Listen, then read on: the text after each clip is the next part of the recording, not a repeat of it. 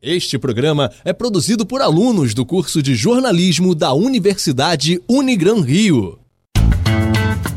Está no ar, Toque Rápido. Apresentação: Nicolas Franco.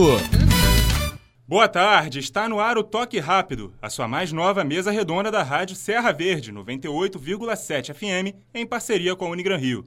E para me ajudar com o programa de hoje, estou aqui com meu time de comentaristas: Paulo Rogério, Henrique Gomes, Matheus Neto e Ricardo Souza. E vamos começar falando do clássico de sábado. O Botafogo derrotou o Fluminense por 1 a 0 no Maracanã, gol de Alex Santana.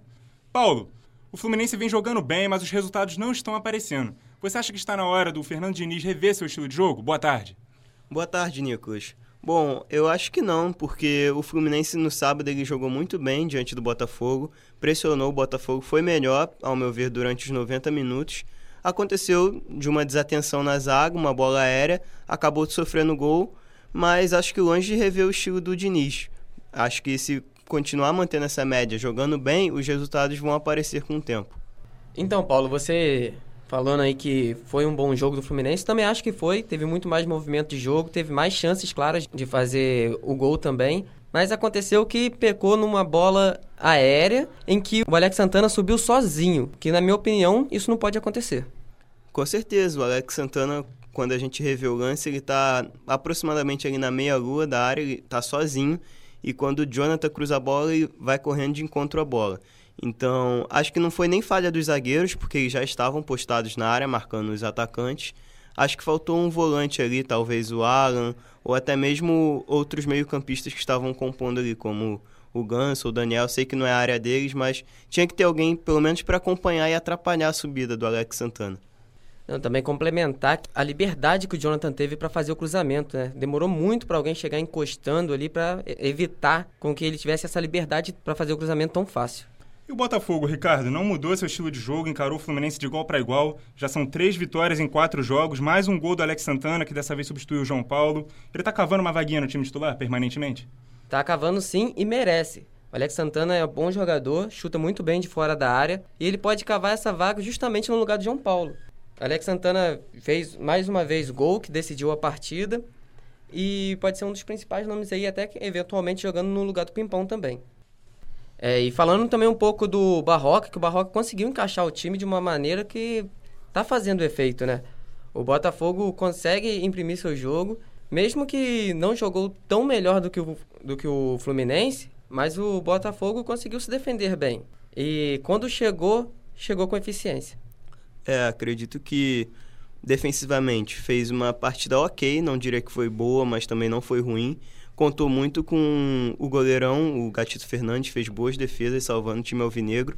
E na frente é o que você disse, foi eficiente. Chegou muito menos do que o Fluminense, mas quando chegou, marcou o gol. E quando não marcou o gol, chegou bem próximo. Por exemplo, outra bola com o Alex Santana, logo após abrir o placar, ele chega a driblar o goleiro, mas ele acaba chutando para fora.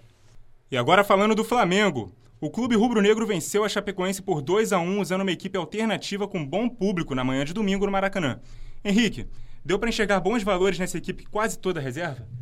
Fala, Nicolas. É, dá para enxergar bons valores sim, mas eu acho que não totalmente. É, o Flamengo estava com um time misto com o Rodrigo, o Rodrigo Caio e o Diego Alves ali na defesa segurando, o Diego também e o Vitinho no ataque. Esse misto de reserva com titular, eu acho que funciona como funcionou nessa partida, com alguns jogadores indo muito bem. O Trauco deu um excelentíssimo passe para o Vitinho, que fez o gol. Depois o Ronaldo fez a jogada na direita, que deu o, gol para o Lincoln, que foi muito bom esses dois jogadores, o Lincoln e o Ronaldo, que são jovens. É, então funciona assim. Agora, eu acho que se botar só os reservas, não sei se o time vai se sustentar contra alguns outros times grandes. É, fazendo uma observação que eu não entendi muito bem o, o ponto de vista do Abel, que ele resolveu é, manter o time reserva, né? Para poupar os principais jogadores para o jogo contra o Corinthians. Mas no final do jogo, ele colocou o Everton Ribeiro e o Bruno Henrique. Esse ponto eu achei que não era necessário, até porque o time já estava vencendo. É, eu concordo, Ricardo. E queria acrescentar também que o Diego cobrou outro pênalti nessa partida e perdeu novamente. Por mais que a Chapecoense seja a vítima preferida dele, foi o time que ele mais marcou com a camisa do Flamengo, é, nem assim serviu para ele conseguir executar bem a cobrança de pênalti. E relembrando que é o quarto pênalti que ele perde em 12 cobranças efetuadas com a camisa do Flamengo. E agora falando do Vasco, que foi derrotado pelo Santos por 3 a 0 fora de casa. O time mostrou muitos erros na saída de bola e foi uma partida muito infeliz do goleiro Sidão.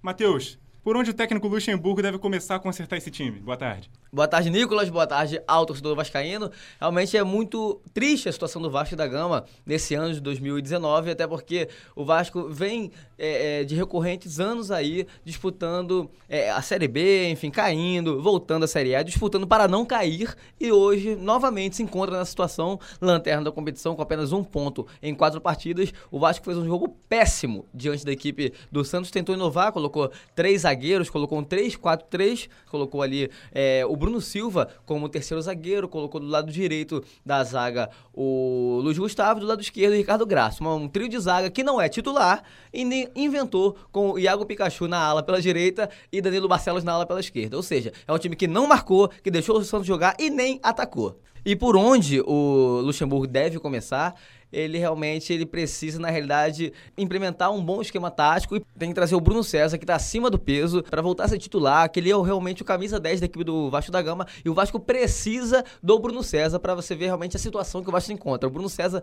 para mim, ainda é o diferencial que pode dar um passo de qualidade ali no meio-campo, além do próprio Rossi na ponta direita e colocar realmente o Valdívia, o próprio Marrone na ponta esquerda para fazer uma boa triangulação, além de trazer o Max de novo para o jogo, porque o Max está muito isolado na frente. E vocês acham que o Vasco errou tanta saída de bola ontem por pressão do time do Santos, que marca a pressão mesmo, ou por dificuldade de sair com a bola dos zagueiros da defesa de um modo geral? Bom, Nicolas, acredito que foi um pouco dos dois, né? Como o Matheus acabou de dizer, o Vasco implementou esse novo esquema, né, com três zagueiros e até improvisou alguns jogadores que nem são zagueiros de origem. Então acredito que faltou um pouquinho de entrosamento ali entre os zagueiros. E além de contar com a péssima partida do Sidão, né, que antes ele era conhecido por ter um bom jogo com os pés, uma boa saída de bola, ontem acabou se complicando também.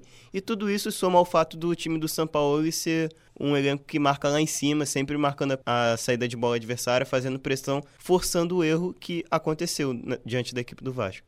Agora, complementando o que vocês falaram do Santos, como que o Jorge Sampaoli tem esse time nas mãos, né? É bonito de ver o Santos jogar. O Santos tem movimentação, tem articulação, inverte jogo, a bola passa de pé em pé. E eles sempre criam boas oportunidades. É, é gostoso de ver o Santos jogando. E o detalhe é que o time do Santos é um time muito rápido, né? Muito veloz. É um time que joga até no 4-3-3, joga com atacante, com centroavante, com o Sacha, mas o Sacha é veloz. O Sacha é um atacante muito rápido. E ainda com o Rodrigo e com o Soteudo, fica uma marcação muito em cima da zaga do Vasco, que é fraca, é uma zaga reserva. Trouxe um terceiro, um volante, na realidade, para trazer de terceiro zagueiro. Então, portanto, é uma equipe muito limitada e o Luxemburgo vai ter que trabalhar muito para melhorar o Vasco para ficar ruim.